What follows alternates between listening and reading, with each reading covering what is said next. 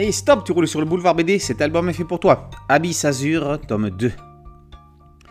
Ryu est une sirène qui a commis l'irréparable. Elle est tombée amoureuse d'un humain et par cette faute se trouve emprisonnée par les siens. Son ami Joe ne compte pas la laisser tomber.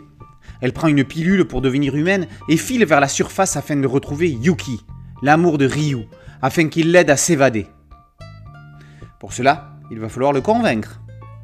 Pas facile pour une sirène de vivre en tant qu'humaine, surtout que tous ne sont pas bienveillants, et surtout ceux que l'on pourrait croire humains et qui ne le sont pas vraiment. En effet, l'île sur laquelle habite Ryu est convoitée par le peuple maritime pour en faire un pied-à-terre, c'est le cas de le dire, et posséder ainsi des domaines maritimes et terrestres voisins. Pour ceux qui s'attendaient à une histoire de sirène conventionnelle, vous risquez d'être surpris. Abyss Azur nous entraîne loin des poncifs du genre. Ce n'est pas une simple bluette, mais un récit qui prend un tournant politique, même si le terme est un peu fort. En l'ancrant dans un conflit d'intérêts entre humains et sirènes, Akihito en fit une guerre de Troie à moindre échelle. Rassurez-vous, pas de violence excessive ni de sang. On reste dans du tout public.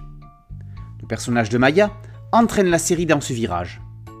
Cet ex-agent de surveillance des eaux de surface était chargé d'empêcher les contacts humains-sirènes.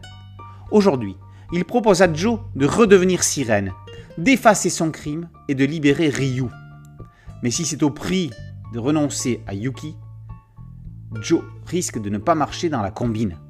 Ce serait trahir sa meilleure amie. Cette histoire de sirène serait donc plus proche de Splatch que du conte d'Andersen. En 1984, ce film de Ron Howard avec Daryl Hannah et un tout jeune Tom Hanks est culte pour une, toute une génération. On y suivait les aventures d'une sirène dans New York, amoureuse d'un homme qui était tombé à l'eau et qu'elle voulait retrouver. Tous ceux qui ont vu Daryl Hannah se métamorphoser en sirène dans la baignoire de l'appartement de Tom Hanks s'en souviennent encore. C'est un peu ce film qui lança la mode des comédies romantiques américaines qui feront fureur dans les années 80 et 90. Abyss Azur, c'est le renouveau des récits de sirènes. On n'a qu'une envie, pouvoir passer d'un monde à l'autre, comme elle, avec une petite pilule. Tiens, ce ne serait pas comme dans Matrix Sauf que cette matrice-ci est aquatique. Abyss Azur, tome 2, par Akihito Tomi, est paru chez Vega Dupuis.